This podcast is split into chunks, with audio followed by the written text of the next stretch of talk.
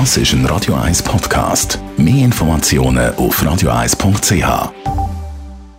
Gesundheit und Wissenschaft auf Radio 1.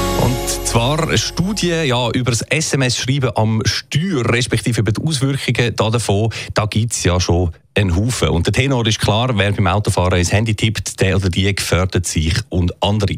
Jetzt aber hat die Universität Aalborg in Dänemark untersucht, wie sich dann bitte schön SMS-Schreiben bei Fußgängern auswirkt. Vielleicht kennen Sie es auch, Sie sind unterwegs auf dem Trottoir, tippen noch schnell eine Nachricht fertig.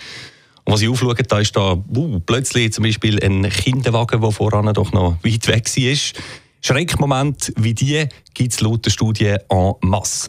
Vor allem aber haben die Forscher auch Bewegungsmuster von SMS-tippenden Fußgängern angeschaut und da zeigen sich zwei Sachen. Ein Handy in der Hand, das macht uns erstens quasi alt und zweitens quasi betrunken. Also zur Erklärung, alt drum, weil auch junge, gesunde Leute beim SMS-Schreiben deutlich kleinere und unsicherere Schritte machen, heisst es.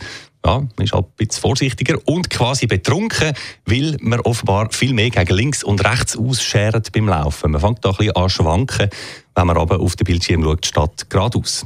Das alles jetzt also wissenschaftlich erfasst und vermessen worden mit hunderten Probanden an der Universität Aalborg.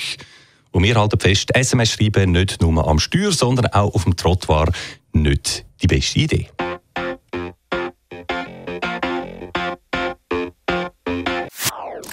Das ist ein Radio 1 Podcast. Mehr Informationen auf radio1.ch.